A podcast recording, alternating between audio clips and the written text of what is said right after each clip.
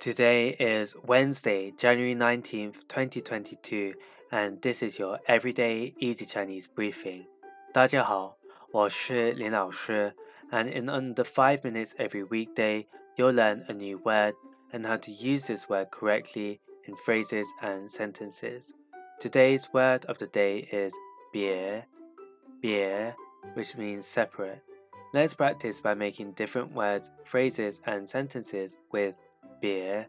The first word is 别人,别人, which means other people. Let's look at each character of this word. 别 means separate and 人 means people.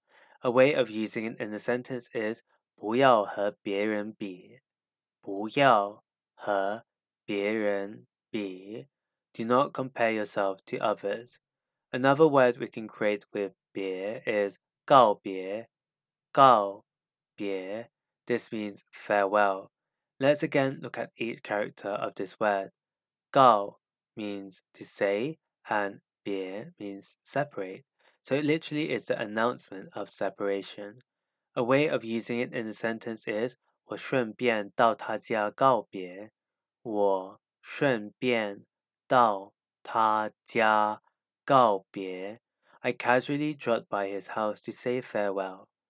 Finally, we can create the word 个别,个别, which means individually. The 个 here means oneself. A way of using it in a sentence is 校长找学生们个别谈话。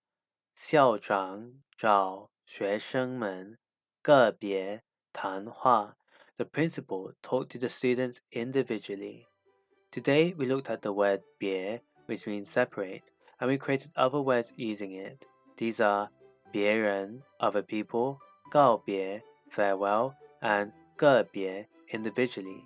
To see this podcast transcript, please head over to the forum section of our website www.everydayeasychinese.com where you can find even more free Chinese language resources.